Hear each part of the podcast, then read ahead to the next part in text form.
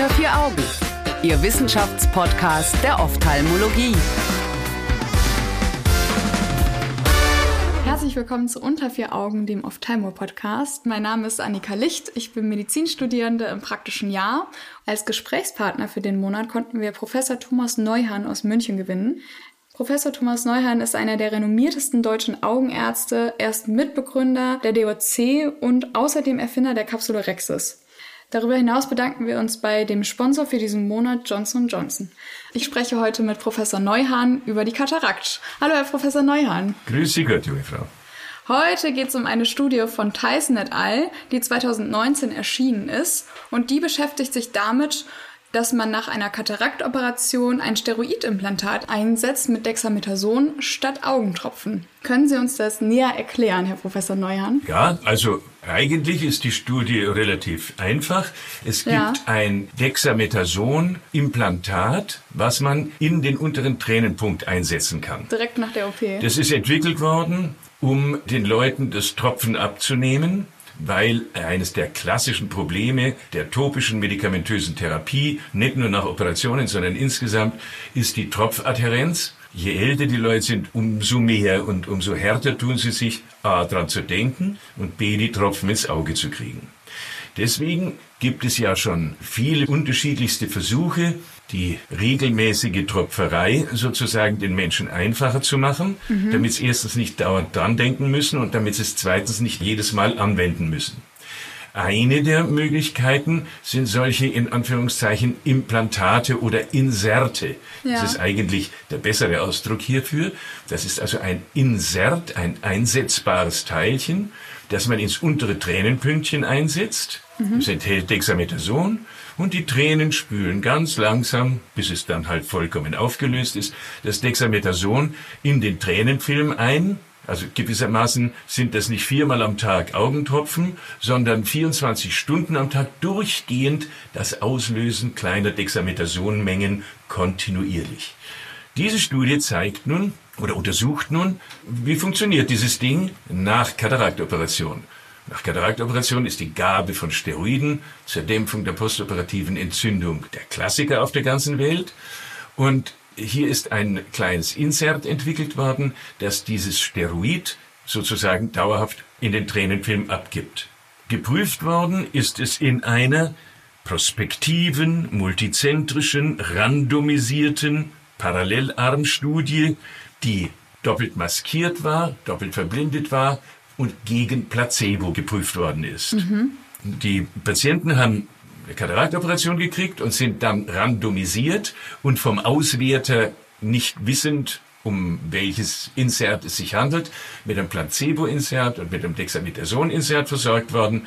Und dann sind es nachuntersucht worden und es ist vor allen Dingen als sogenannte Endpoints sind untersucht worden. Erstens postoperative Schmerzen nach Kataraktchirurgie nach acht Tagen. Okay. Und zweitens, nach 14 Tagen sind da noch Zellen in der Förderkammer zu sehen, gewissermaßen als Entzündungsparameter. 438 erwachsene Patienten, 216 im Treatment und 222 im Placeboarm. Es kommt durch die, durch die Randomisierung kommt der kleine Unterschied zusammen. Und das Resultat war der Unterschied zwischen dem Dexamethason-Insert und dem Placebo-Insert war doch tatsächlich am achten Tag für die Schmerzen und am 14. Tag für die Zellen in der Förderkammer signifikant unterschiedlich zugunsten des Dexamethason-Implantats. Das heißt ja dann aber, dass 222 Patienten im Placeboarm gar keine Therapie bekommen haben, also auch keine Tropfen. Keine Tropfen, also keine entzündungshemmenden Tropfen. Ja. Sie hatten allerdings die Möglichkeit, eine sogenannte Rescue Medication zu kriegen. Wenn Sie gesagt haben, das tut jetzt aber scheiße, wie ihr sagt, aber habt ihr mir da womöglich das Placebo gegeben, dann, dann dürften Sie eine Rescue Medication kriegen. Und was war das dann? Dann dürften Sie Steroid tropfen. Ja. Wann hat man das dann entschieden? Wenn der Patient gesagt hat, das tut mir jetzt aber sau weh, oder wenn der Arzt gesagt hat, die Entzündung, also die Zellen in der Ja. Vorderkammer, das ist mir jetzt unheimlich. Und war das bei vielen Patienten der Fall, dass man das machen musste? Das war überraschend. Erst einmal in den ersten Tagen kaum der Fall. Da haben 1,4 Patienten sozusagen am Tag zwei oder um, um ein Patient am Tag zwei eine Rescue Medication gekriegt und dann am Tag vier haben dann schon mehr in der Metason-Insert-Gruppe übrigens eine Rescue Medication Ach. gekriegt. Am Tag acht haben ungefähr gleich viel drei und vier Patienten in beiden Gruppen eine Rescue Medication gekriegt und am Tag 14 haben zweimal so viel eine Rescue Medication gekriegt, die nichts gehabt haben. Aber insgesamt waren es doch tatsächlich nur 10 Prozent und im anderen Arm, das wäre ja noch schöner, 5 Prozent. Okay, aber das ist ja irgendwie verrückt, dass da irgendwie mehr Leute von der Dexamethason. Wenigstens, das waren 2,3 äh, versus 0,9 ja, Prozent. Das ist ja dann nicht also besonders das, viel. Das ist ja überhaupt ein, für mich, ich finde es das nett, dass man so eine Studie macht. Ja. Und das muss man offensichtlich auch machen für ja. die Authorities, da es eine klassische Phase 3 Studie ist. Aber erstens finde ich es ja nett gegen Placebo. Es wäre ja noch schöner, wenn das Dexamethason gegen Placebo nicht wenigstens ein bisschen besser rauskommt. Eigentlich schon, ne? Das ist sozusagen, ne, wenn es den Beckenbauer gegen, oder wenn es die deutsche Nationalmannschaft gegen eine Schülermannschaft spielen lässt, dann sind die Nationalmannschaft doch in der Tat signifikant mehr Tore schießen. Das wäre jetzt nämlich auch meine nächste Frage gewesen wenn man jetzt sowieso sieht, also der Unterschied ist jetzt auch nicht so gewaltig groß. Also am Ende bei Tag 45, gut, okay, aber bei Tag 8 beim Schmerz, genau, beim Schmerzscore sieht man, es sind 61 Prozent der Placebo-Patienten hatten keinen Schmerz und 79 Prozent der Dexamethason-Patienten. Genau. Und irgendwie gleicht sich das natürlich hinten raus an, je mehr Tage ins Land gehen. Und bei Tag 14 ist es bei den Zellen in der Vorderkammer so, dass die bei der Dexamethason, also im Dexamethason-Arm, waren es 52 Prozent, die keine hatten und 31 Prozent im Placebo-Arm, die keine hatten. Mhm. Ich habe mich dann irgendwie gefragt, wenn es sich eh angleicht, kann man es da nicht auch gleich lassen? Jein. Also, also grundsätzlich zunächst einmal kann man daraus mit einem kleinen Augenzwinkern auch lesen, naja, die meisten Chirurgen, die da mit operiert haben, haben offensichtlich sehr schonend operiert, ja. sodass sozusagen, dass es wenig zu dämpfen gab an Entzündung und Pain. Okay, schön. Das ist ja schon einmal sehr schön, dass die so schön operiert haben. Aber es macht es natürlich dem Dexamethason schwer, sich, wie soll ich denn sagen, sich zu beweisen oder seine Überlegenheit mm, zu mhm. beweisen. Das Zweite an der Studie, dass ich sage, na ja, gegen Placebo, wie ich schon gesagt habe, Schülermannschaft gegen Nationalmannschaft, also nach dem Motto, schön, dass ihr es gezeigt habt, aber da wäre man auch von selber drauf gekommen. Ja. Es wäre ja noch schöner. Das dritte ist, tatsächlich müsste man es testen gegen Tropftherapie mhm. mit einem hochpotenten Steroid, zum Beispiel Pretacetat, Prednisolonacetat, okay. von dem man weiß, dass es bei geschlossenem Epithel am besten penetriert. Ein Prozent, das ist so der Kracher, der heute international weitgehend getropft wird. Und ob man dann nicht sagen kann, na, das Dexamethason-Insert ist dem gleichwertig. Hm. Das ist ja sozusagen der beste gegenwärtige Standard, ist dem gleichwertig, aber die alten Leute müssen es nicht tropfen. Ja. In einer solchen Studie müsste man aber gewährleisten, dass es gegen, also, oder man könnte zwei Studienarme machen. Man könnte einmal ein Studienarm, wo man sicher sein kann, wo die Leute sozusagen erinnert worden sind oder wie auch immer, dass wirklich viermal am Tag getropft worden ist. Mhm. Und in einem zweiten Studienamt könnte man es sagen, dass man es den Leuten ganz genau so gibt, wie man es ihnen sonst klinisch auch gibt, aber jetzt nichts dazu sagt, das sagt vernehmen, gell, ihr seid im Wettbewerb. Also man nichts dazu sagt, sondern es so sagt, wie man es klinisch sonst auch macht.